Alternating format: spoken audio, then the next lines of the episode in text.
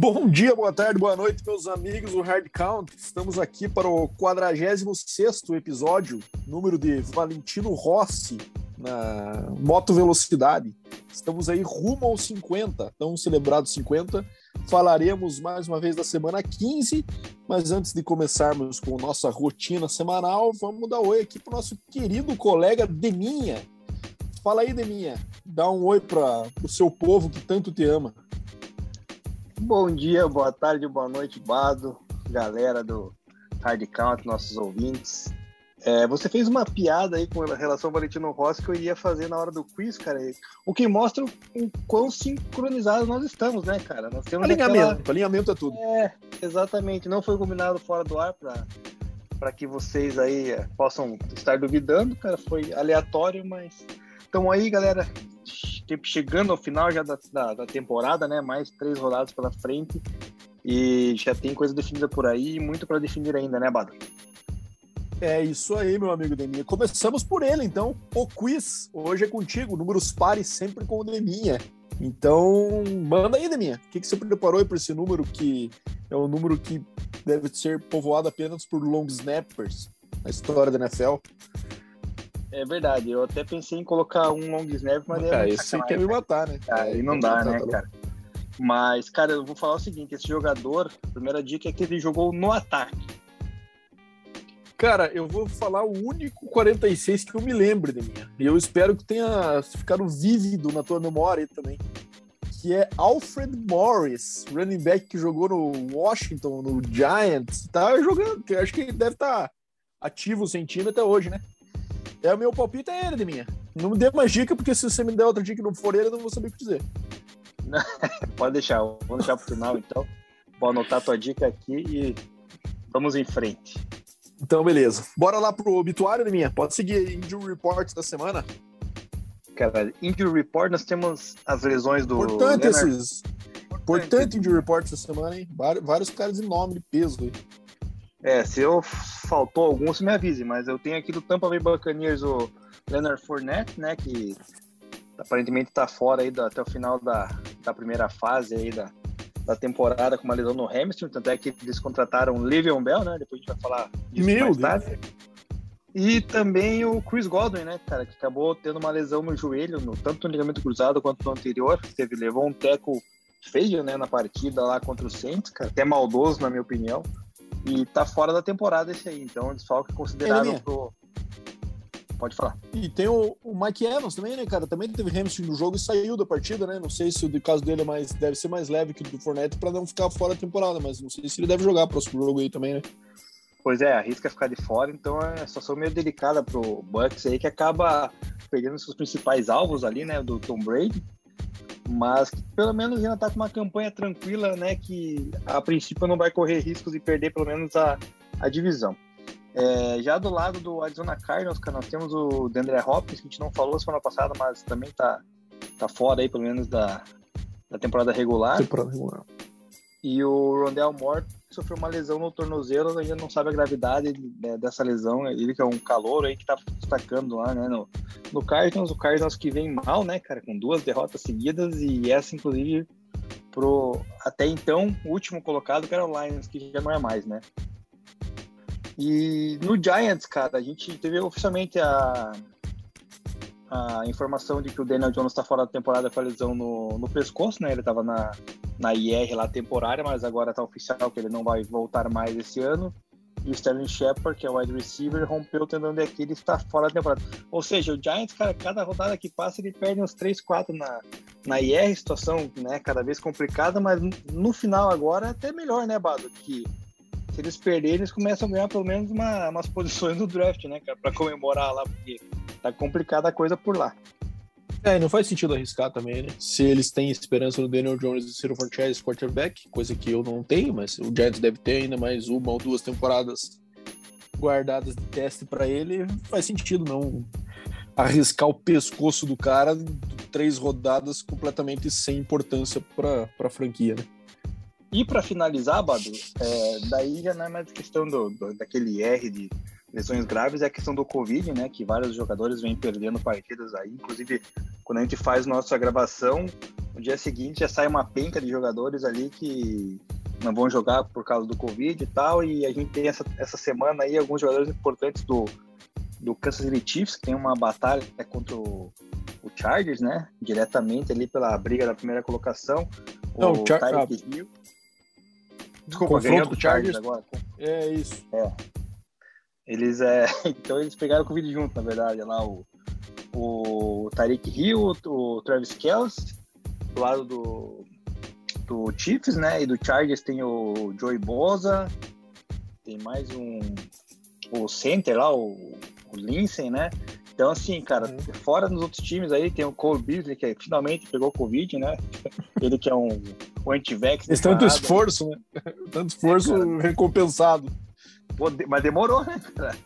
É. Foi, foi, foi difícil para ele pegar lá o Covid. Então, tá aí na lista do Covid. O, o Patriots tem o Kendrick Bourne, que é um dos wide receivers de confiança lá até então. O Giants tem uma, uma penca de jogadores ali. Então, é, tem muito jogador, cara, com Covid e que a gente não consegue falar todos nós porque a gente vai perder o programa inteiro citando, né? Mas é, é um caso que tá ficando bem, bem crítico lá nos Estados Unidos aí com essa nova onda da Omicron, né? Então, o pessoal tem que começar a se cuidar um pouquinho mais porque senão quando chegar nos playoffs, cara, não sei como é que vai ser, cara. É, e todas as ligas estão sofrendo com isso aí, né? É, NBA também, com vários casos. Normal, né? A sociedade centro como um todo. Inclusive no college football, essa semana teve a notícia que o Texas A&M cancelou a sua participação no Bowl e jogar o Gator Bowl no dia 31 do 12 e falou que não tem condições por falta de atletas disponíveis. Então o negócio está ficando feio lá nos Estados Unidos mesmo, que no Brasil não ainda, no Canadá eu sei que o negócio está um pouquinho mais complicado, né? E o Brasil aqui a dúvida é se vai chegar aqui também essa onda ou se o fato da vacinação tá bem avançada aqui, né, e não ter uma quantidade de antivax tão grande, vai nos poupar desse, desse perrengue que os americanos estão passando aí. Mas, enfim, falamos demais já para quem quer fazer sempre um episódio curto. Então vamos começar para as partidas da semana, começando pelo qual falamos que seria, né, Deminha? Deminha entrou em polêmicas aí na, durante a semana por esse tema é, nas redes sociais. E cravamos que o melhor jogo da semana seria Kansas City Chiefs e Los Angeles Chargers, e não foi diferente, né, meu amigo Deminha? Joguinho do overtime, 34 a 28, shootout, é, turnovers, TDs maravilhosos. Tu acha que tudo que a gente podia esperar de um, de um confronto de dois ataques potentes como esses, né? Técnicos é, também, um, um, já muito consolidado, outro um cara novo aí que está surgindo também de forma bem relevante. Acho que é, jogaço, né, Deminha? Quer comentar um pouquinho? Daí eu, depois eu complemento aí sobre o meu tifão da massa. Então, cara, é, entrei em polêmica porque um perfil aí, não vou citar o nome também do perfil, mas falou que o melhor jogo seria Patriots e Colts, cara. Nós até acreditávamos que seria um dos top três jogos, né? Mas devido à qualidade do ataque do Chargers do Chiefs, né, com nomes como Mahomes, Herbert, é, Austin Eckler, é, Tyreek Hill, Travis Kelsey, era muito mais provável, né, que fosse um duelo muito mais interessante, até porque são rivais de divisão e também brigavam é. pela primeira posição, né, cara? Então é exatamente. É... O contexto era o contexto era interessante também, que era provável que os times jogassem muito nessa luta aí, né, para quem ganhasse esse jogo estava numa situação muito positiva. Né? Exatamente. Daí o pessoal lá não concordou, acho que é mais a pessoa da galera da modinha do Patriots, né, que acha que o Patriots agora voltou de fato, enfim. Mas, cara, um jogo muito agradável, né? Não só pelo fato de ter ido pelo overtime, mas pelos dois treinadores, né, serem é, audaciosos, várias quartas descidas tentadas, né? Tanto o Chargers muito mais do que o, do que o Chiefs, né? Mas é o jogo, cara, muito agradável, né, cara? Você vê o, o desempenho do, do Kelsey, né, que tava meio sumido, o cara é. A hora que ele consegue pegar uma bola e tem espaço, cara, ele corre o campo inteiro, né, cara? Até que foi naquela jogada que ele caiu na linha de uma jarda lá. Então, assim, é, do lado do, do, do Chargers ali, o, o Keenan Allen apareceu bem também. Então, cara, é, são duas equipes que a gente tem que ver nos playoffs, né, cara? Querendo ou não, eu sei que são rivais do meu time, mas são dois ataques que, que provam aí a cada jogo que, que podem, né, produzir bastante touchdown, jogadas, big plays, enfim. Então foi um jogo bem legal, cara, e o Chiefs, né, sobre sobressaiu, como a gente já, eu já esperava, principalmente, que já ganharia divisão, né? Então agora tá abriu aí duas partidas para o segundo colocado, então acho que não tem mais a nada em risco aí, a não ser que o Covid resolva essa próxima rodada atrapalhar, mas fora isso, o Kansas está na, no caminho da, da Seed 1, inclusive, né, Bado?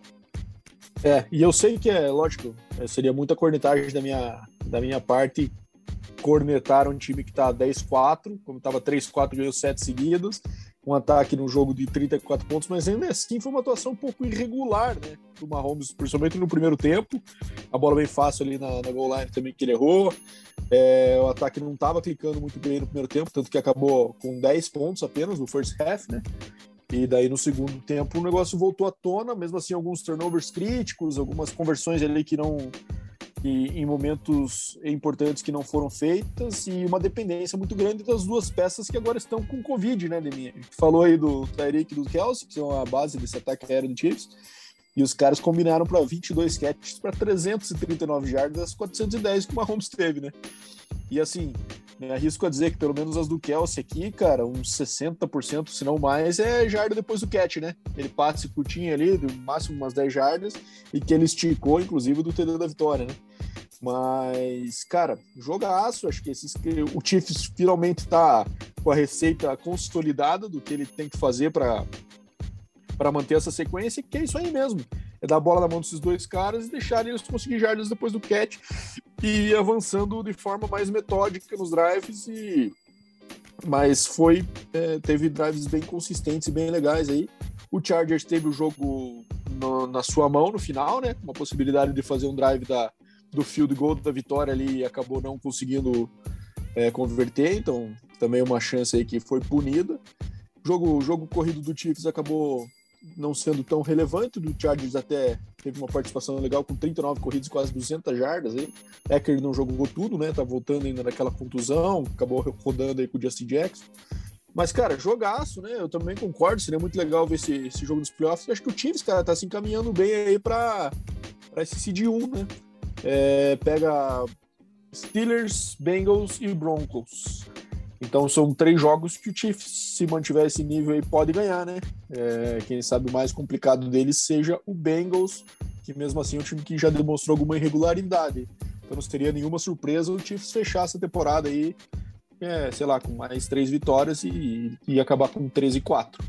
Lógico, uma derrota pode acontecer e não sei se chega a tirar também eles do Seed 1, então, pô, baita recuperação do Chiefs aí e mostrando a resiliência e a toda a qualidade do Andy Reid, né, pra, e, e finalmente moldando esse ataque. Mas enfim, acabamos falando bastante dessa partida. Vamos falar agora do jogo que acaba, que iria ser um dos dois que ia ser realizados no sábado, né?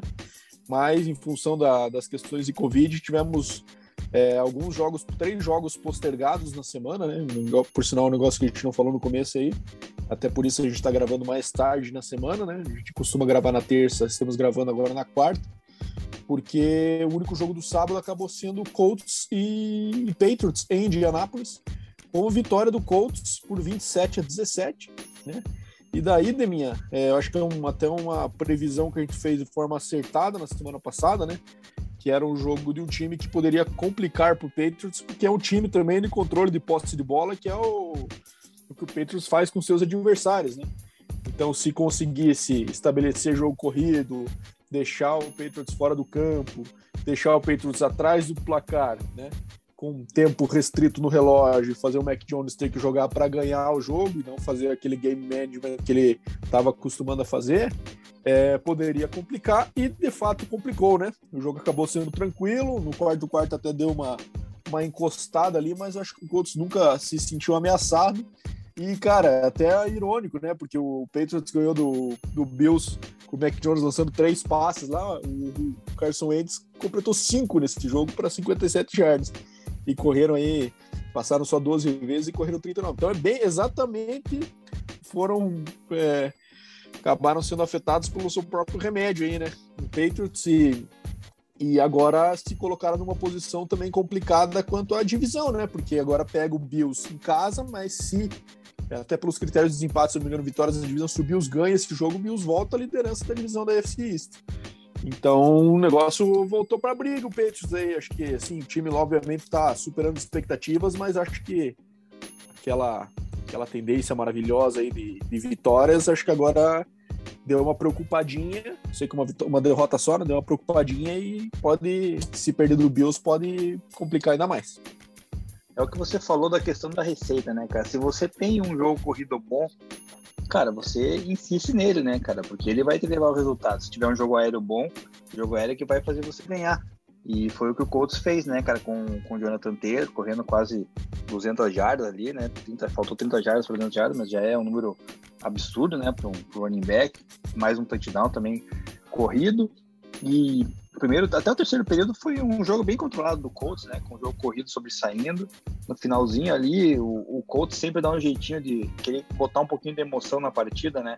Deixou o, o Patriots colar, mas também nada que, que preocupasse ali, porque estava bem nítido que o jogo corrido prevalecendo, eles iriam conseguir ali não, se não o touchdown, né, que o Jonathan Taylor conseguiu, iam conseguir o first down, que ia gastar o relógio e acaba matando o jogo e matar a partida pro Colts, né. Do lado do Patriots, o Mac Jones dessa vez teve uma partida meio inconstante, né, com duas picks ali e dois touchdowns, mas é, é um quarterback de futuro, que a gente já vem falando há bastante tempo.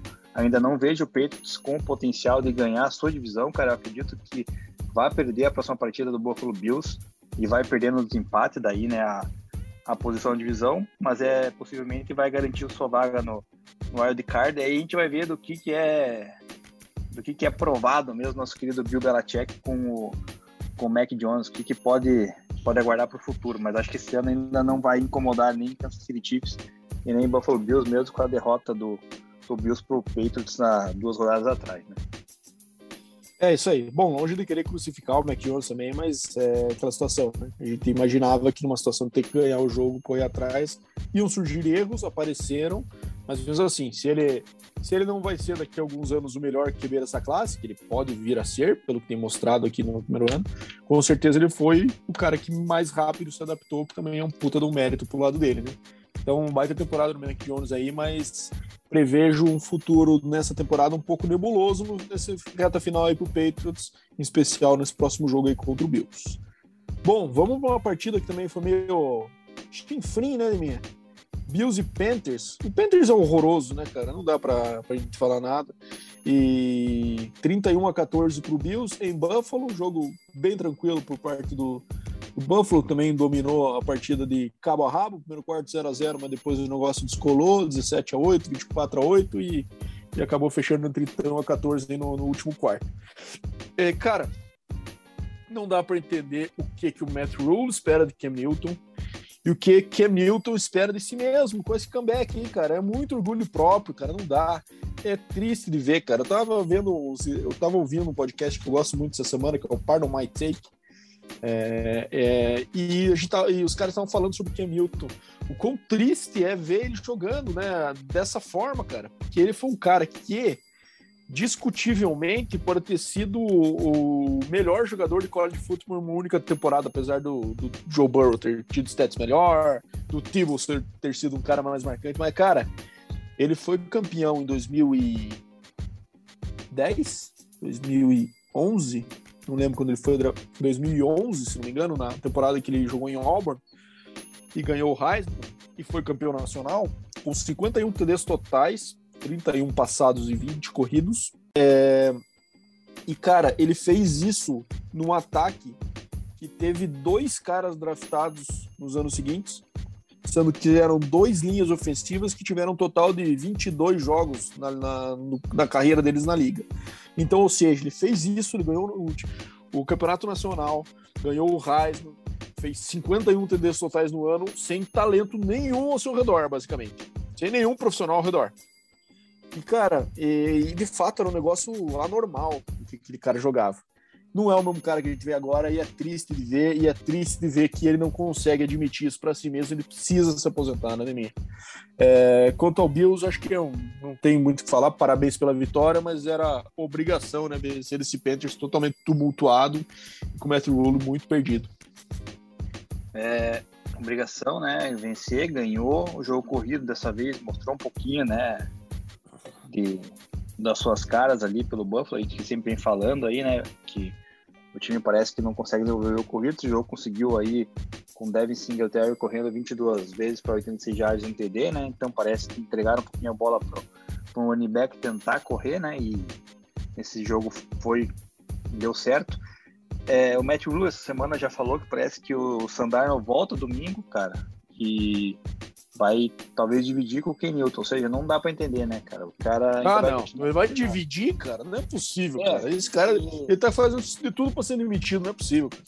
É, tá, tá bem esquisito, cara, e o Ken Newton não dá, né, cara? Ele teve uma, uma conversão de quarta para dois, se não me engano, cara. Ele pegou a bola, foi lançar e lançou a bola no chão. Cara, coisa horrível, né? Não tem nem que falar mais dele, que eu, eu só critico, daí vão falar que eu só pego no pé do Ken Newton, mas não dá, né, cara? O cara já, já deu tinha que dar, tá na hora de parar. E o cara, agora volta, que a gente mencionou antes, ali a briga da sua divisão com o Preto, que, na minha opinião, nessa rodada, no confronto direto, ele deve bater aí o, o Preto de se levar. É isso aí. Então, bom, é, Buffalo se colocando numa posição de brigar e o cara lá, né? Metro perdidaço, não dá pra entender o que ele quis com o Cam Newton, se foi um escudo, do tipo, a torcida trouxe o cara aí que é ídolo de vocês para tentar resolver, se não resolver não é culpa minha. Mas não dá, né, cara? Os QBs que ele trouxe pro roster dele. E se você não consegue fixar a posição de QB no, sua, no seu cargo de head coach na NFL, é, você dura pouco. Eu acho que é o que vai acontecer com o Matt Rule. Uma pena porque foi um baita no college coach em Baylor. Mas vamos lá, próximo confronto de divisão: Miami Dolphins e New York Jets em Miami. 31 a 24 para o Dolphins, vitória que esperávamos acabou sendo um pouco mais apertada do que se esperava, né? É, Tua lançando dois TDs, mas também duas interceptações. É, o Dolphins aparentemente é um time que está red hot na sequência, né, Deminha? Mas não é empolgante, né? Imagino eu que também o schedule tenha ajudado um pouquinho, já que pegou nas últimas semanas aí. Vamos ler aqui os confrontos, minha, pra você entender o que aconteceu com essas seis vitórias aí.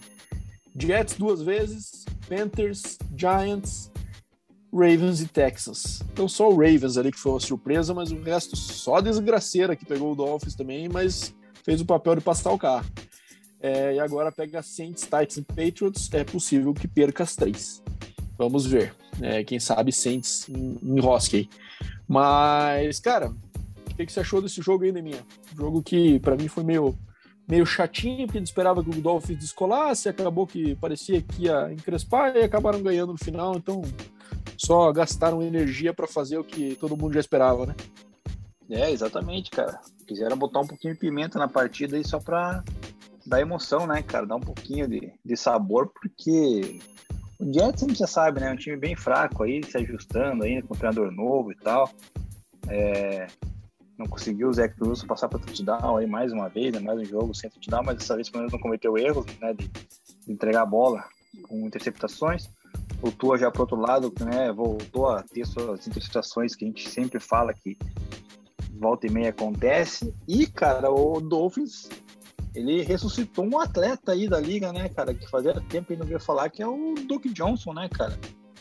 Correu para é 107 jardas e dois TDs, cara, do, do, nada. O cara tava lá em, no Houston, cara, apareceu agora no Dolphins, metendo dois touchdowns. Não sei se vai continuar com essa, com essa carga aí, né, no, correndo com a bola, vai depender dos próximos. Vamos ver o próximo jogo, do Dolphins, como é que vai ser essa divisão de, de running backs aí, mas é o Dolphins, cara, querendo ou não, tá na briga ali pro wildcard, né? 7-7 ainda tá, tá aberto, mas eu acho que não, acaba, não vai acabar levando, não, cara. Vai ficar de fora, porque na sua divisão vai entrar os dois. Os dois devem entrar, né? Buffalo e New England, então acho que fica meio de complicado de um terceiro da mesma divisão entrar, né? É isso aí, Duke Johnson que fez college na DU, né? Fez college em Miami, teve um histórico na região ali. Ele, por sinal, quando saiu do high school, era um, um atleta muito recrutado e ele nem chegou a ouvir outras universidades porque ele tinha sonho de jogar na DU e para lá ele foi.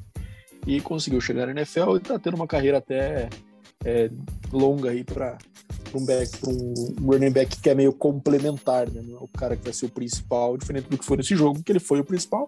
E esse Jets é esquisitaço, né? Não dá para ver muita perspectiva, mas eles têm o alento de que terem, terem duas picks altas no ano que vem, né? Então podem construir algo legal e apesar do draft no ano que vem estar tá se desenhando para não ter muita coisa boa nos, nos top 10 ali.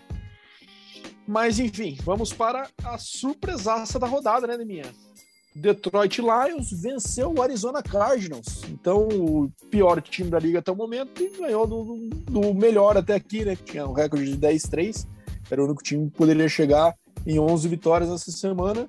E, cara, o Lions passou o carro. Não é que venceu apertado, não. Dominou a partida. O primeiro tempo acabou 17 a 0. Então, assim, correu bem com a bola, né? É, o Craig Reynolds, que é o running back reserva deles, acabou correndo para 112 jardas. E o Jared Goff teve um jogo maravilhoso, né? 21 e 26, percentual altíssimo de completion e 3 TDs e nenhuma interceptação. Já ao lado do Arizona, o Kyler Murray tendo um jogo ali correndo nulo, né? O que me dá a entender que pode ser que ele esteja um pouco machucado ainda, né? E quem sabe tenha apressado um pouco o retorno dele na questão do tornozelo. Certamente sentiu a falta de Andrew Hopkins, todo, todo o QB sente a falta do seu principal receiver, né? É, acabou tendo um jogo aí bem apagado, o Kyler. É, inclusive no último quarto nem, nem participou da partida porque o, o, o negócio estava entregue já. E aí, cara, começa a surgir questionamentos com o Cliff, né? Porque o, ele já aconteceu isso no ano passado, a mesma coisa. Não tão uma arrancada tão forte como foi desse ano, mas também teve uma queda no final do ano que o, que o Cardinals não pegou o playoff, lembra, né?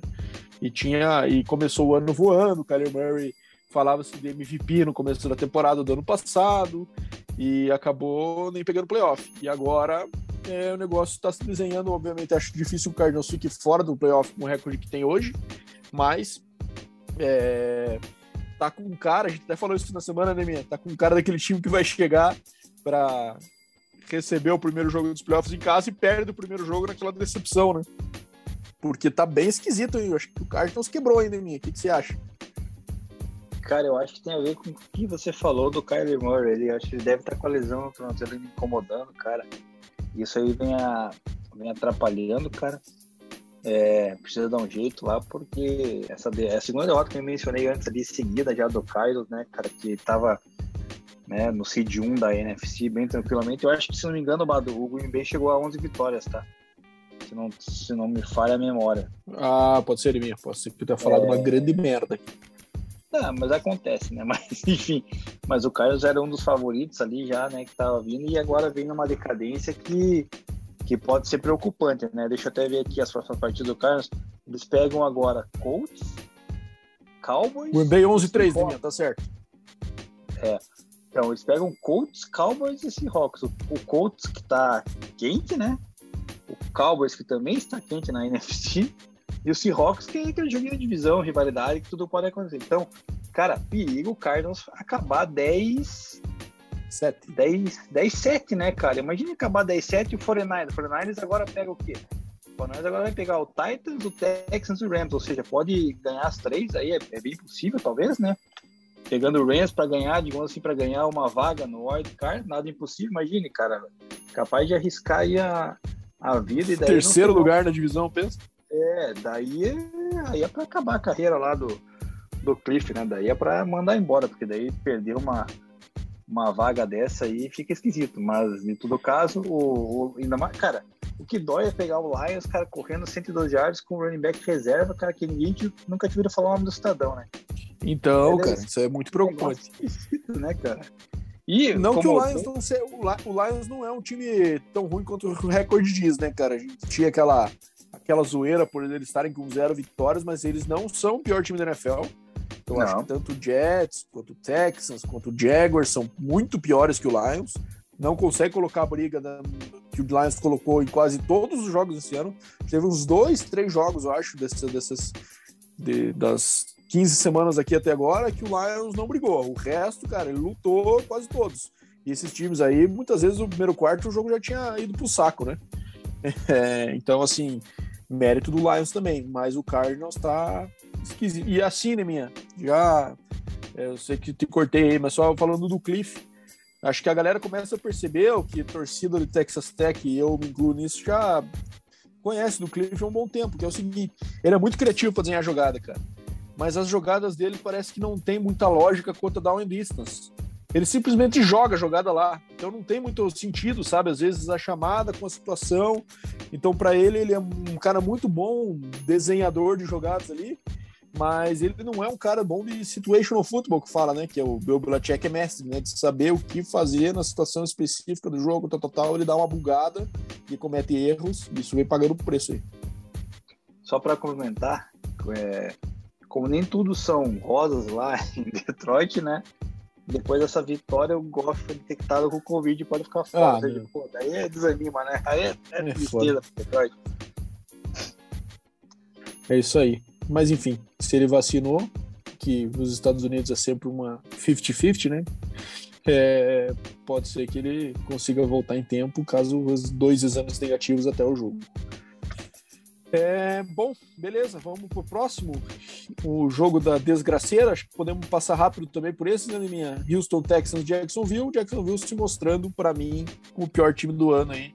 É, eu esperava que fosse o Texans, mas Acho que esse jogo demonstrou bem a situação que o Urban Meyer deixou Jacksonville é, finalmente demitido, finalmente livre desse peso que ele carregou de forma tão constante por seis meses da vida dele. E agora, enfim, se esperava, quem sabe, uma resposta para Jacksonville, mas é muito pouco talento nesse roster, né, Não tem como extrair muita coisa aí. E o Davis Mills faz dois jogos bons seguidos aí contra Texans e num blowout contra o Seattle. O que isso significa? Absolutamente nada.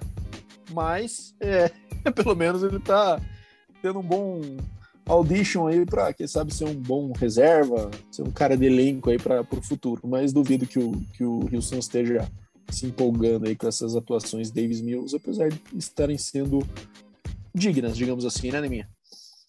É, mas acho que não, não vai não vai engrenar uma titularidade lá não, cara. É, já falando do Jaguars ali, cara, Lawrence, mais um joguinho sem TD, né? Sem interceptação. Então, cara, o, tá fazendo muito jogo sem graça, né? O Trevor Lawrence, parece que não. Mais, mais. Não tá legal, cara. E o, o Jaguars usou ali um pouquinho o James Robinson, né?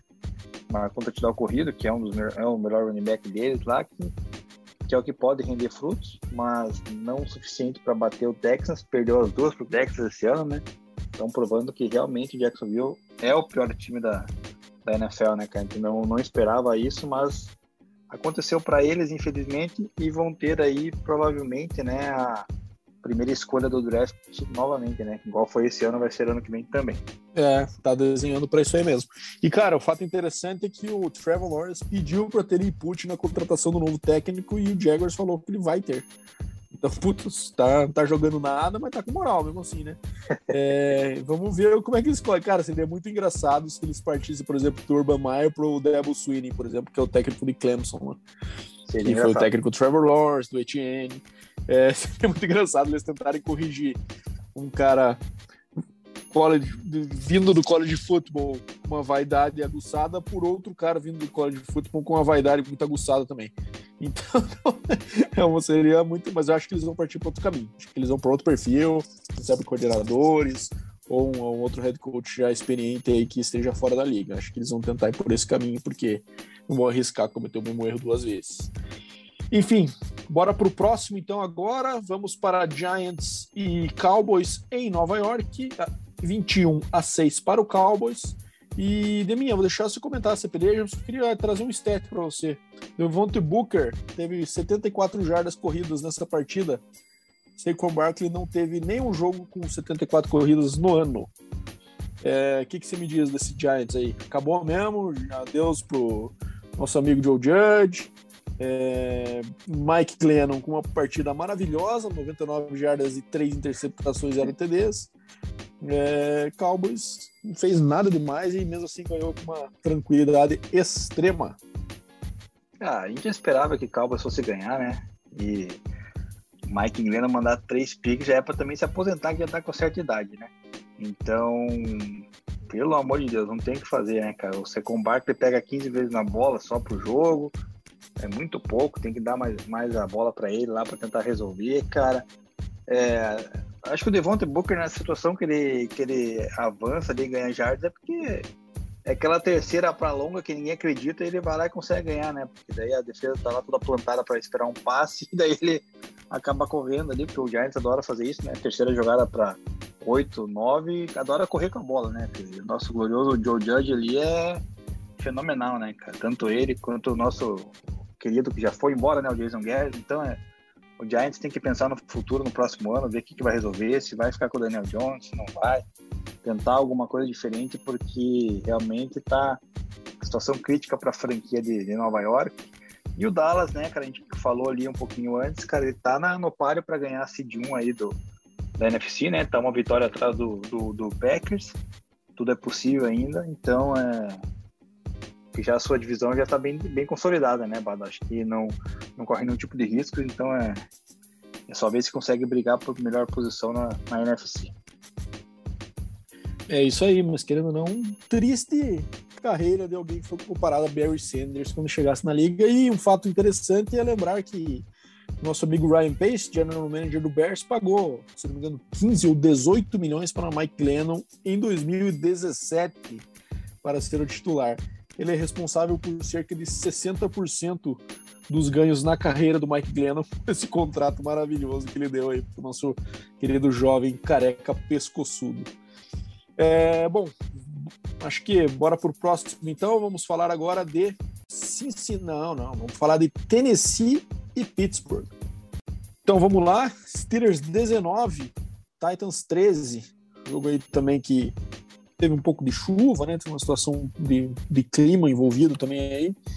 Mas, cara, acabou esse jogo. Eu tirei a seguinte conclusão, cara. A gente tá cada vez mais vendo o Ryan Tannehill é, mostrar que de fato ele não é um QB elite, né? É, teve muito papo aí quando naquela fase de, do, digamos assim, do auge do Vrabel nessa chegada nele no Titans aí, que ele trouxe o Tannehill para principalmente ser, primeiramente ser reserva do Mariota, mas já quem sabe pensando em tornar titular depois, a partir do momento que ele pegou a posição ali, ele era até com os números comparados aos do Mahomes, falava-se bastante disso, né? Que estatisticamente ele tinha números iguais aos do Mahomes, é, naquele stretch ali do momento que ele assumiu até aquela, aquela parte do ano, principalmente até ali meados do ano passado, até o final da, da temporada do ano passado, se não me engano. Mas, cara, claramente é a situação dele ser um QB de play action, tendo o Derrick Henry com, no seu backfield ali, puxando a atenção de toda a defesa. Ele tá tendo uma oportunidade agora de ter que levar o time sozinho e tá falhando miseravelmente, né? Com stats bem lamentáveis. Tá certo que o supporting cast dele também tá desagradável de se ver, né? É, um bando de journeyman ali. É, o Julio Jones está sem Julio Jones e sem AJ Brown, né?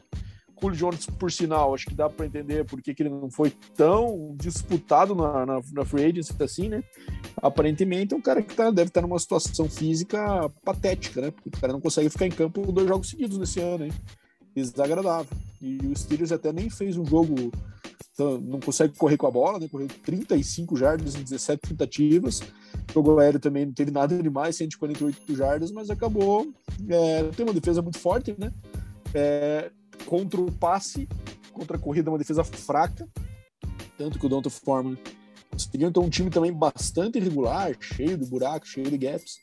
Mesmo assim, o Titans, que em algum momento foi o número um da UFC por algumas semanas, né? tá em decadência total se o Derek se não corre o risco até de quem sabe perder playoffs, o está chegando ali babando, né, na divisão e se encarar uma sequência de derrotas aí nesse último stretch da, das três semanas, pode ser que fique fora dos playoffs e daí não vai ter Derrick Henry, né, que é uma possibilidade que ele retorne para os playoffs, né.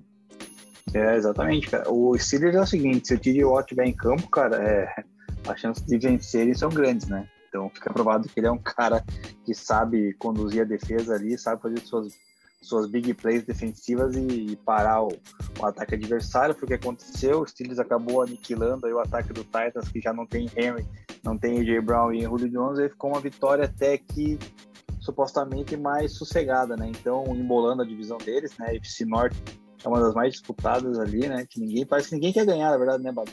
Mas é é, tá na briga o Steelers de novo, né, cara? E o Mike Tomlin, desde que ele assumiu o Steelers, ele nunca teve uma temporada negativa, né? E parece que não vai ter esse ano novamente. Né? É, vamos ver. O calendário do Steelers também não é dos mais fáceis aí nessas últimas semanas. Tem alguns ah, confrontos de. Pega, pega o Chiefs, tem, e tem o Browns também, que vai estar na vida ou morte ali. Provavelmente, se tem alguma esperança ainda, provavelmente morte já, mas vamos ver. É, mas enfim, acho que é isso aí, né? Dessa partida. Acho que vamos passar para o jogo do teu time, né, minha? Bengals vencendo em Mile High por 15 a 10. Um jogo também fraco do Bengals, né? Mas que defensivamente bom, acho que muito também por conta da situação de QBs aí do, do Denver com a contusão, por eu não sei como é que tá o Bridgewater, se você leu alguma coisa essa semana depois da saída feia dele de campo, né? Saiu completamente apagado por conta de uma pancada na cabeça. E, e, o Denver não podia ter dois QBs mais. Falamos sobre isso na semana, né, Liminha? Mais opostos no jeito de conduzir o ataque do que Bridgewater e Drew Locke. Ainda não tem ataque que resista. Também é isso, né? Fala aí, Deminha, doutora, da tua experiência desagradável que você teve nessa semana ao assistir essa partida. Então, o Bridgewater tá fora do próximo jogo, né? Protocolo de concussão, mas já, já saiu do hospital, tá, tá, tá bem, né? Na medida do possível. E, cara, o Drew Locke, quando ele joga, é vida louca, né, cara? Você pode esperar um passe de 50 jardas, como você pode esperar ah, aquele fumble bizonho que sofreu na linha de 10 jardas. Depois ele foi lá, recuperou, recuperou não, forçou o fumble, que daí o, o Boulos é, recuperou, e só que daí já tinha sido down by contra, a gente perdeu a jogada. Então o Denver, a defesa foi muito bem nesse jogo, né, cara? Mais uma vez, é, conseguiu não ceder muito o ataque aéreo adversário, né? A defesa, principalmente a secundária, trabalhou muito bem, forçou vários three do, do Bengals, tanto é que se pegar ali os números do, do Jamar Chase, cara, pegou uma bola para três jardas, né, cara? O cara que é possivelmente o, o jogador ofensivo, o Hulk ofensivo da temporada aí numa dessas. Então, assim, foi um jogo extremamente bom da defesa. Porém, o um ataque, né, cara, sempre com seus velhos problemas. É, conduziu bem correndo a bola, né, cara? Dessa vez o Pat Sherman chamou bem as corridas, já correu 34 vezes. Mas daí, cara, naquela goal line ali, né? Igual, não, 10 jardas ali, né, cara? O, eles dão uma jogada pro, pro Locke, que é um read option, que ele não entrega a bola pro Diamante Williams. Daí ele sofre o fumble, cara, ali e matou a jogada. O jogo tava, se não me engano, tava 15, tava, tava 15 a 10 mesmo do placar. É, né? foi isso aí. O último quarto inteiro foi assim. E daí, quando pegou a bola novamente, vem o nosso querido Gary Bowles, que eu detesto, nosso left tackle, né? Que ganha Muita mais. falta, né? Sempre dá, né, faz os seus holdings, cara. É, chega a ser ridículo. Enfim, daí não tem condição, cara. O Broncos já tem que pensar na temporada que vem. Até conversei com o pessoal do Denver Broncos Brasil, né? Uma página no Instagram. E fiz uma pergunta para eles lá se eles achavam que o time já está na hora, digamos assim, de tancar, né? Ou tem que jogar pela, pela honra aí contra, contra Chargers, é, Raiders e Chiefs. E a resposta dele foi bem correta, cara. Na verdade, assim, tancar é um desrespeito com a torcida, também concordo e tem que jogar para ganhar esses jogos, mesmo a gente sabendo que não, não há mais esperança de playoffs, né? Então é, é jogar porque é rivalidade, né, cara? Rivalidade você não, não pode entregar jogos, tem que ir para cima, mas playoff já não tem mais condições, acho que não vejo isso, porque os outros times da briga vejo superiores, né? Como o próprio Browns, Bengals, aí, Ravens, da, da FC Norte, que está bem embolado e com uma vitória a mais, o próprio Raiders ganhou agora para complicar, Chargers, então é Acho que o Broncos tem que pensar na temporada do ano que vem, mas tentar bater os seus rivais aí, cara. Fora isso, cara, é decepção, né? Esse ano foi, foi bem altos e baixos. É, dá para tirar lições positivas com relação aos calouros, né? Que foram muito bem, tanto o Diamond Williams, quanto o Pat Surtain, quanto o Queen, Queen Miner, Miners, né? Que é o, o guard. Fora isso, não tem muito o que esperar. É, cara, mas eu sei que a tua expectativa como torcedor é ser mais alta, mas, cara, eu confesso que não esperava o Broncos chegar nesse estágio da temporada ainda com chances, né? Eu esperava um desempenho bem pior. Acabou que, para mim, surpreendeu positivamente vendo de fora aí. Mas, enfim, de fato, é, chegar numa situação de poder brigar num jogo claramente que era atingível ter um desempenho desse acaba doendo um pouco, né? Garrett é, Bowles teve... tem uma história maravilhosa no high school, né, minha? Que ele foi preso ou processado porque ele invadiu o campo adversário de um rival de high school e pichou o turf deles com um monte de palavrão. Enfim, maravilhosa ideia. E, né? quando, não, e quando ele foi a primeira escolha do draft do Broncos, acho que foi 2021, acho que foi 2016 por aí, cara, ele sobe no palco com o filhinho no colo, né? Totalmente uma pressão diferente, né? Mas é um cara que não dá, cara. É, left tackle é uma posição muito importante no time e ele, cara, comete muito holding, especialmente em, em momentos, momentos decisivos. decisivos. Exatamente, exatamente. É isso aí, meu amigo Deminha. Então vamos pro próximo agora. São Francisco 49ers 31, Atlanta Falcons 13. Mas, cara, vou fazer uma, uma brecha aqui para dizer que eu. Cara, o Falcons, assim, é lógico, eu esperava um time muito pior desse ano. Um recorde muito pior do que 6-8 nesse momento da temporada. A gente falou disso nas nossas previsões aí. Eu coloquei o Falcons lá para estar tá no nível de Jets e Texans, lá no, não vi um bom match entre o elenco e o, e o treinador, o sistema. Mas, cara, vou te falar, o Falcons está fazendo o que se espera de forma muito bem feita. Do tipo, ele ganha dos times ruins, então os times que são claramente ruins e ele é um pouco melhor, ele vai lá e ganha. E perde de todos os que são melhores. Mas, cara, é o que você pode fazer, e daí é um negócio que acho que até dá para a gente dá bastante mérito pro Arthur Smith. Quando você chega num time novo e fala assim, ó, oh, eu tenho um time aqui que a gente pode fazer alguma coisa, ele tem um certo potencial, mas eu preciso que vocês melhorem o time para mim. Olha o que eu consigo entregar com isso que vocês me dão. É exatamente o que o Fogos está fazendo, cara. Uma temporada 6-8 nesse momento da temporada, é, e poderia nesse jogo aí ter até virado por 50%, mas pegou um adversário muito mais forte, claro, e daí, como a gente falou, aí perde, né? Mas para mim está sendo uma, uma atuação muito digna e eu acho que dá um bom resguardo por Dark Smith para segurança do emprego, para ganhar alguns reforços no draft ou na free agency no ano que vem. E quem sabe daí sim começar a tornar um time ainda mais competitivo que venha brigar para playoffs.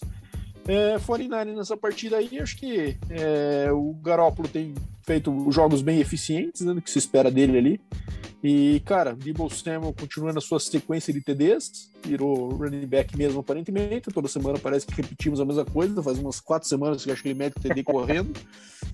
E, enfim, George Kittle maravilhoso, e acho que da minha parte é isso aí, né? Cara, o, o Atlanta Peterson, quando não joga lá, quando não desenvolve, né, o jogo no, no Cordarel, fica difícil, né? Parece que o Atlanta não, não, não, não produz nada, né? E o que você falou é totalmente verdadeiro, né, cara? O Falcons poderia estar muito pior na, na, na tabela, ainda querendo não briga pelo wild né? Porque ainda aparece no Inter mas dificilmente vai pegar alguma coisa.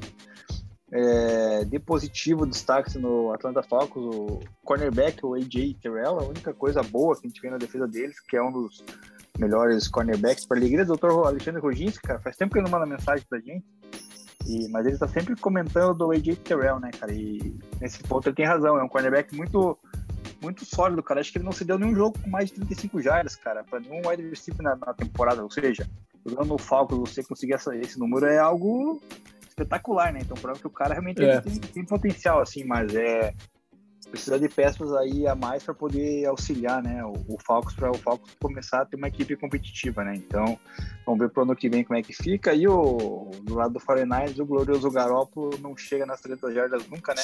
não, não. É, então, cara, é uma, é uma aposta boa. Se bem que é a primeira vez que a gente for apostar nisso, é menos 300, ah, ele vai bater, ele vai, vai bater, com certeza. Vai, vai, vai é, dobrar, cara. Exatamente. Cara, e outro mérito aí, é Caio Pitts, viu? Ele não tá aparecendo muito porque ele não tá aparecendo muito no endzone, só teve um TD esse ano. Mas, cara, ele tá com 847 jardas no ano já, cara. O cara no ano de rookie, como Tyrande, é, tem totais condições de chegar a mil aí, nesses três próximos jogos. É, pô, baita temporada, né, cara? Mais um mérito aí. Você pega um time novo, sistema novo, QB caquético, é um receiver aí que um, um tight do para você desenvolver, você consegue fazer um tight end mil jardas, uma temporada de próximo de 50%. Acho que, cara, tô tô bem fascinado com o trabalho de Arthur Smith nessa semana, né, minha. Pode mudar tudo semana que vem com um jogo horroroso, mas enfim, tamo aí. Bora pro próximo agora, um jogo que foi bem massa, né, minha? Packers e Baltimore. Em Baltimore, jogo 31 a 30 para o Packers. Aaron Rodgers teve um jogo excelente, né? Três TDs, zero interceptações. Ele tá com um papinho aí que tá com dor no dedão, mas não tem dificuldade de mobilidade nenhuma. Longe de mim querer dizer que o Aaron Rodgers estaria mentindo de alguma coisa, né, minha? A gente jamais poderia duvidar disso dele, né? Um cara íntegro, que sempre fala a verdade, né? A gente não vai desconfiar uma coisa dessa. Mas, cara, não tá parecendo que ele tá machucado porcaria nenhuma. É, e por parte do Ravens, que jogou sem o Lamar, Tyler Huntley teve um jogo também é muito bom, né, Acho que é aquele cara que, que nem a gente falou, quem que a gente falou dessa, nessa situação? Acho que foi o reserva do Dolphins lá, o Brissett, que, cara, é, é aquele cara que não pode passar muito tempo jogando, ele tem que aproveitar esse momento bom aí, ou se machucar, ou o Lamar voltar logo para que ele seja pago por outro time no que vem para ganhar um salário mais do que ele deve. Mas teve um tempo, um jogo bem legal aí, tá legal de assistir por enquanto, né? Seja correndo, seja passando. É... Não dá para dizer, obviamente, que o Baltimore é melhor sem o Lamar, né? Mas, cara, Tyler Huntley tá mantendo um nível que não dá para dizer também que é muito pior. Né? Então, acho que conseguiu buscar esse jogo por sinal, num ataque que, obviamente, tem dificuldades para voltar atrás no placar, mas com o tempo no relógio eles conseguiram chegar. E daí, cara, a gente entra na discussão, que acho que vai ser chato desse jogo aí, que é a decisão final do John Harbaugh de ao fazer o, o TD do que poderia ser do empate no último quarto, ele decide para dois ao invés de bater o XP e ir para overtime.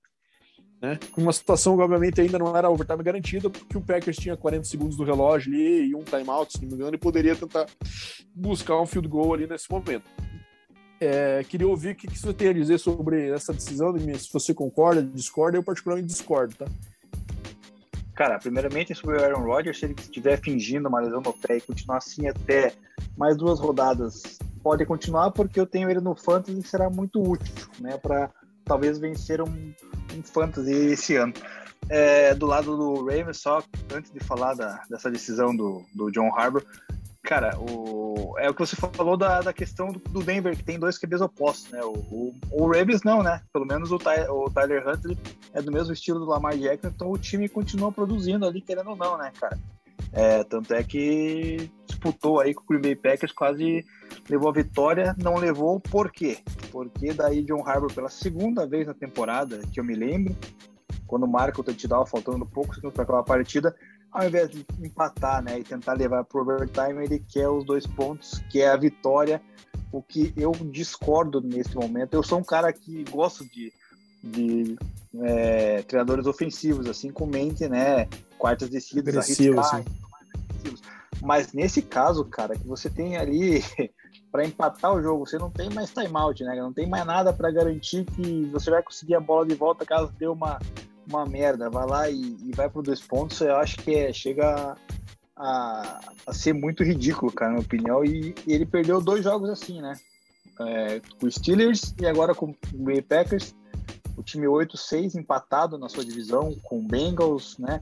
Então, assim, deixa de estar com uma vantagem boa, praticamente definida a sua divisão, com playoffs garantido, para ter que brigar as últimas três rodadas, que, se não me engano, não são tão fáceis assim.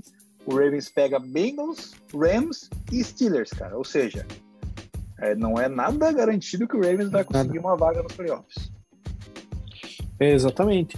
Cara, assim, Primeiro, eu acho que tem um momento, né, cara? O Ravens voltando no jogo, fez um puta de um trampo pra chegada e chega o cara jogar fora a oportunidade de empatar e pelo menos dar mais uma chance.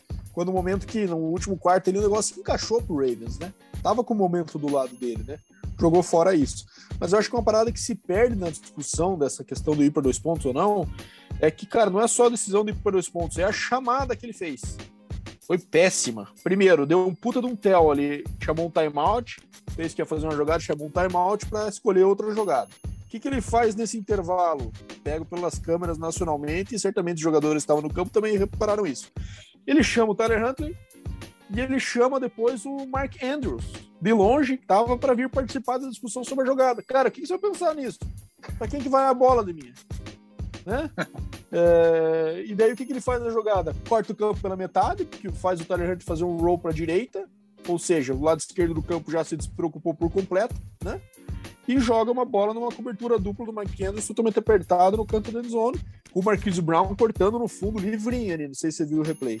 E, cara, é um baita de um tel, assim, com um ataque corrido poderosíssimo, né? Não com atleta, com jogadores muito talentosos, mas com um sistema que funciona muito bem. E, enfim, eu achei péssima a chamada, e daí a galera fala, ah, ir para dois pontos. Cara, dá para ir para dois pontos com uma chamada mais consistente, mais até às vezes conservadora, e, e, que você tem uma chance de um percentual maior, né? Mas enfim, ele aparentemente já fez isso outras vezes, não funcionou.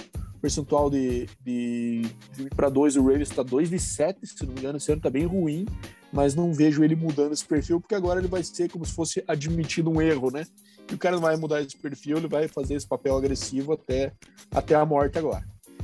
É, bom, enfim, um jogo com bastante reflexo nos playoffs, né? Seja o Packers assumindo o seed 1 da NFC, quanto o Baltimore também agora enroscando na divisão.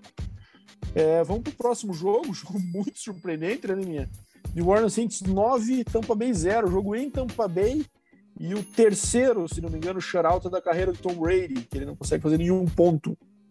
É, obviamente um jogo muito complicado pelas lesões do Bucks, que perdeu o seu ataque inteiro, né, nas peças principais ali, os dois receivers, Godwin e Mike Evans. É, falamos disso lá no Indy Report, e o Fornetão também com, com o hamstring ali, sendo o Ronald Jones. No final, até o Ronald Jones machucou, se não me engano, né? É, uhum. Acabou o jogo lá com o Kishon Vaughn, então sofreu muito sem essas peças. E são contusões complicadas, né, Deminha? O Godwin já tá fora da temporada, mas o Mike Evans e o Fornetão com hamstring, né? Hamstring às vezes costuma ser uma contusão que demora para você conseguir sarar e os playoffs estão na porta aí, né, Deminha? Então, a situação de alerta para o Bucks, obviamente, acho que vai conseguir pegar playoffs, e, até porque essa divisão tá ganha já, né? Mas é, para os playoffs sem esses caras, ou com apenas um desses caras, por exemplo, volta o Fornetão só e fica sem os dois, sem os dois sem o Mike Evans, por exemplo, o negócio fica complicado. E, e os Saints, cara, defensivamente monstros, né? Foram muito bem. E o Taysom Hill fazendo o básico ali para conseguir fazer um jogo de duas posses, nove pontos. É, acertou uma bomba no começo do jogo que deu até uma empolgadinha, mas depois voltou com aqueles problemas de precisão. É, e até o jogo corrido do Saints aí não, não rendeu bem, mesmo tendo um QB também que, que foca nessa parte, né? O Camara teve um jogo é, muito ruim, né? 11 de 18, é, 18 yards e 11 carries só. Enfim, um jogo um ataque totalmente nulo, né, por parte do Saints, mas assim foi suficiente para conseguir a vitória. Tom Brady deu um chiliquinho ali no final. É, enfim, jogo bem esquisito na né, MS, aí ninguém esperava, né? É, ninguém esperava. Primeiro porque o time do Saints é um time que não bem mediano ali, o QB totalmente não confiável. É, jogo corrido foi bem fraco do, da equipe do Saints, né? Inclusive com o Taysom Hill correndo até mais que o, que o Camara em jardas. É, sofreu tampa com as lesões. É, até acredito que o time do Saints foi um pouco sujo, viu, cara? Porque aquele teco ali que o cara deu no, no Godwin é, é, sacanagem, né? O cara, ele poderia ter muito bem acertado ali a, né, no corpo do Godwin, o teco, ele foi Putz, diretamente no joelho. Foi, eu achei proposital, cara. Eu achei que ele já tava com cara, eu... o joelhinho no chão ali, o, o, o safety ali, né? Então poderia ter mirado um pouquinho acima ali, enfim. Questão Deminha, de... mas cara, deixa eu, eu, eu tendo discordar nisso aí, cara, porque isso aí é culpa da regra, né, dos caras. Mano. A regra diz que o cara não pode bater no head or neck area, né? No cabeça ou no pescoço de um defensive receiver. Então, numa situação que ele tá acabando de receber a bola, tá virando aí, tudo mais, que era o caso dessa, né? Mas então o que, que os caras são treinados hoje para fazer? Ir embaixo. E, cara, se fizer uma pesquisa com todos os receivers da liga, 99% vai dizer que prefere levar uma porrada na, na cabeça do que no joelho. Porque a, o joelho é a carreira dos caras indo embora, velho. E a cabeça, eu sei que pode ter reflexo a longo prazo, mas o cara não pensa nisso. O cara pensa que uma semana ele vai estar de volta. Né? O joelho aí, ó. Pode estar fora da temporada, uma temporada que ele estava sendo, quem sabe, o principal receiver do Bucks, né? É, então eu acho que não é culpa do defensor, cara. Os, a regra foi bolada de uma forma que hoje os caras são treinados para agir dessa forma, né? É, mas eu acho que se você analisar na, na jogada em si, cara, acho que o, o, o, defensor ele sabe aonde ele tem que dar o teco, né? Ele, ele é treinado para isso também, né? Então ali, às vezes você pode julgar um pouquinho a questão da maldade ou não, mas em todo caso aconteceu do cara acertar o joelho, torceu ali, rompeu o ligamento, enfim, Godwin fora, daí todo mundo saindo fora pro time do, do, do, do Bucks, só ficou o Gronkowski ali, que tá indo, que ele não dropou umas duas bolas ali, o Brady ficou indignado com razão, né, porque não produziu nada. É, Liga-se o alerta, que nem você falou, mas eu acredito que é possivelmente o Mike Evans deva voltar aí, pelo menos para os playoffs. Talvez eles devam dar uma, uma seguradinha nele agora aí para aguardar os playoffs e aí lá no, na hora do vamos ver, parece que daí o Tom Brady aparece de novo e teve uma provocação toda do Saints com o Brady e tal, mas, cara, se porventura vier playoffs, cara, não tô nem, não quero nem ver a paulada que o Saints vai levar do Brady, cara, porque não mexe com o Brady, né, cara? Ah, não, não vai chegar nos playoffs. O time do Saints é bem chega. esquisito. Se chegar, né, cara, não quero nem ver. É isso aí. Bom, Neminha, vamos passar para os quatro últimos jogos. Eu sugiro que a gente passe um pouco mais rápido, porque foram jogos, primeiro, muito chatos, na minha opinião. Muitos dos casos aí por conta das doenças de Covid com bastante desfalque, né? Como foi o caso do Cleveland, que jogou com o terceiro QB, o Washington também jogou com o terceiro QB, né? E o Minnesota e o Chicago no jogo também que não se esperava muito diferente do que foi. Então vamos passar aí por esses quatro jogos de forma mais rápida. Mas primeiro Las Vegas e Cleveland, né? Raiders e Cleveland, vitória do Raiders que, cara, por um chute no final ali, que tava 14 a 13 pro Browns, né? Num, uma virada heróica, até jogando com o Nick Mullins ali, sabendo que o ataque ia ser baseado no Nick Chubb. É, mesmo assim conseguiu, depois de ficar por trás do placar, atrás do placar durante quase todo, toda a partida ali, né? Com 10 a 7 até o final do terceiro quarto. Conseguiu aí fazer um, um TD e virar para 14 a 13, mas deu duas oportunidades de drives para o Cleveland, com chamadas bem conservadoras no drive que o Cleveland podia ter queimado o relógio, acabou devolvendo a bola. E nessa segunda chance, o Derek Carr conseguiu colocar o Raiders numa posição no field goal é, que mostra um pouco da fragilidade do Raiders, ter penado e sofrido por um jogo contra o terceiro QB, numa situação totalmente atípica, então acho que o Raiders mantém aquela situação de, cara, time que desastroso nessa segunda metade de temporada. E o Browns, cara, por um chute deixou de, ir para a liderança da divisão, foi para o último lugar. Assim que se resume essa partida. O que, que você achou, Dani? É, cara, foi o que você falou, né? No finalzinho ali, o Browns poderia ter arriscado um pouquinho para conseguir o, o first down que daria a vitória, não fez, né? Tentou correr ali, daí já estava com defesa armada para parar de jogo corrido, devolver a bola num punch e o Raiders conseguiu posicionar o, o field goal do, do Carson, que acabou conferindo e deu essa vitória para o Raiders, que não me engana, continua sendo ruim. E o Browns, cara, perdeu a chance de, de assumir a liderança. Só isso. É isso aí. Bom, Vikings e Bears no Monday Night Football. Esperava-se uma vitória do Vikings, né? Que é um time bem melhor que o Bears. É, quando eu vi que o Matt, né, o, o Bears também teve muitos desfalques na comissão técnica, né? Por conta de Covid. E inclusive fez com que Matt Neg chamasse jogadas até. É, não sei se eu falei para você isso antes do jogo, minha, mas Matt Neg chamando jogadas, vamos atolar no under. É, eu acho não, lembro, não cheguei a apostar nisso, falei, mas não apostei para ver quanto que tava, mas com certeza deve ter batido aí. Que somamos 26 pontos nessa partida e o, e o Bears ficou com 3 pontos até os últimos segundos da partida ali.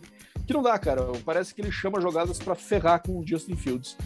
E o Cousins teve um jogo ali de, também de 87 jardas aéreas, um TD pro Justin Jefferson, outro pro um cara de um nome que eu não vou me me, dispor a tentar pronunciar aqui. Enfim, e acho que jogo tranquilo pro Vikings também, muito pela fraquíssimo time do Bears, né? Cara, chama atenção só o nome dos jogadores do Vikings ali, né? O Kenny Noangu, o Emir Smith Marsetti, KJ Osborne, Tyler Conklin, só nome bonito, né, cara? Que, que fantástico.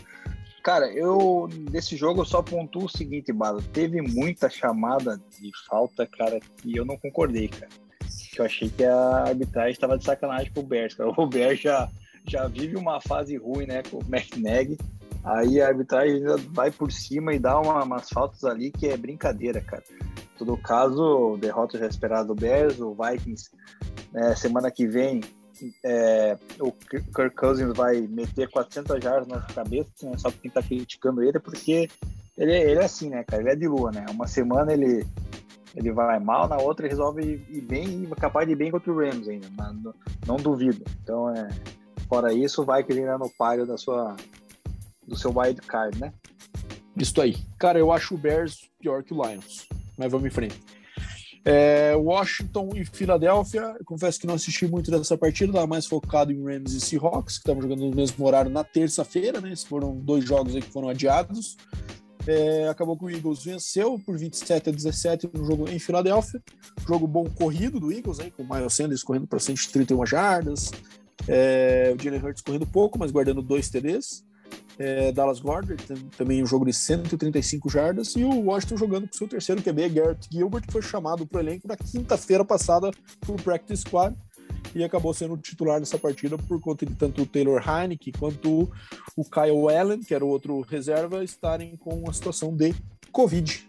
Então acabou prejudicando o Washington nessa disputa importante da NFC East.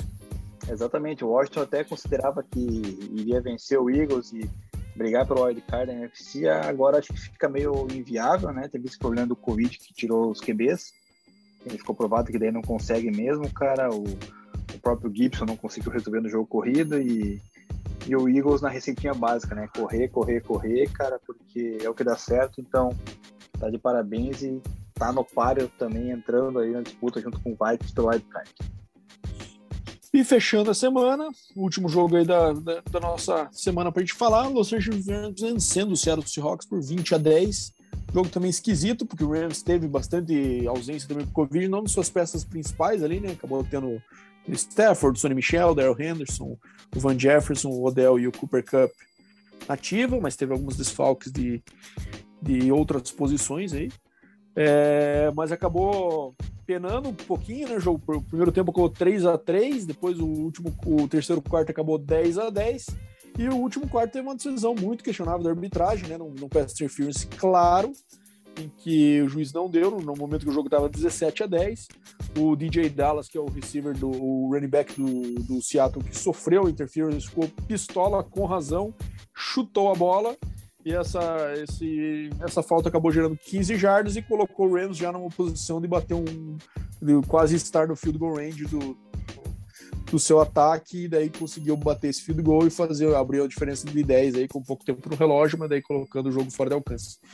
É, erro claríssimo na minha visão. O cara bate no braço dele antes da bola chegar, virado, sem olhar para a bola, então é, aquele, cara, eu acho que pode ser ter sido interpretado pela arbitragem como parecido com aquele lance do Dallas do Thanksgiving que a gente falou aqui bastante que não foi, e tudo mais. Mas aquela do Dallas, o cara basicamente não não virou para a bola, mas teve um, um, contato muito mínimo, né? Nessa aí não, o cara deu uma machadada na mão do outro ali e mesmo assim o juizão não deu nada. É, é a arbitragem fica falando, acha que não, mas tem os lances polêmicos, né? Enfim. Mas é uma vitória sólida do Rams aí, né? Na, que agora entra no páreo para vencer a divisão, não somente para entrar na, na, na Seed 1, né? Mas começa a brigar pela sua divisão na, na, ponta. E o Seahawks, cara, tomara que continue indo mal assim, que eu quero que o Russell Wilson saia de lá e venha pro Broncos, cara. Só isso que eu espero. Beleza, Neminha. Bora para as perguntas dos nossos ouvintes? Bora lá, pergunta do Bruno Santos, cara, perguntando se vai dar certo a contratação do Livion Bell no Bucks, cara. Eu já adianto que acho que não. Eu tenho certeza que não. Cara, o Livion Bell tava essa semana aí, é, acho que ele nem contava com isso aí, cara, voltar pra liga. Tava chamando os irmãos Paul lá pra lutar boxe, cara, treinando boxe. É. De repente aparece no Bucks aí. Enfim, ele, ele, Eu não lembro, cara, confesso que eu não tenho esse dado aqui na mão agora, se ele jogou com o Bruce Arians na época do Steelers. Eu acho que ele foi draftado no Steelers já quando o Bruce Arians havia saído, mas não tenho certeza disso. É, enfim, mas existe um certo vínculo aí, né, desse passado do Steelers e um sistema que, obviamente, o Arians, quando saiu, teve continuidade lá no ataque que o Bell jogou. Então pode ser isso também a, a intenção do Arians em, em trazê-lo aí. É, e mais também para ser aquele suporte caso realmente o Forné não, não jogue os playoffs. É, o Zé Mário Gomes, seria exagero dizer que o Jonathan Taylor é um dos grandes favoritos de MVP?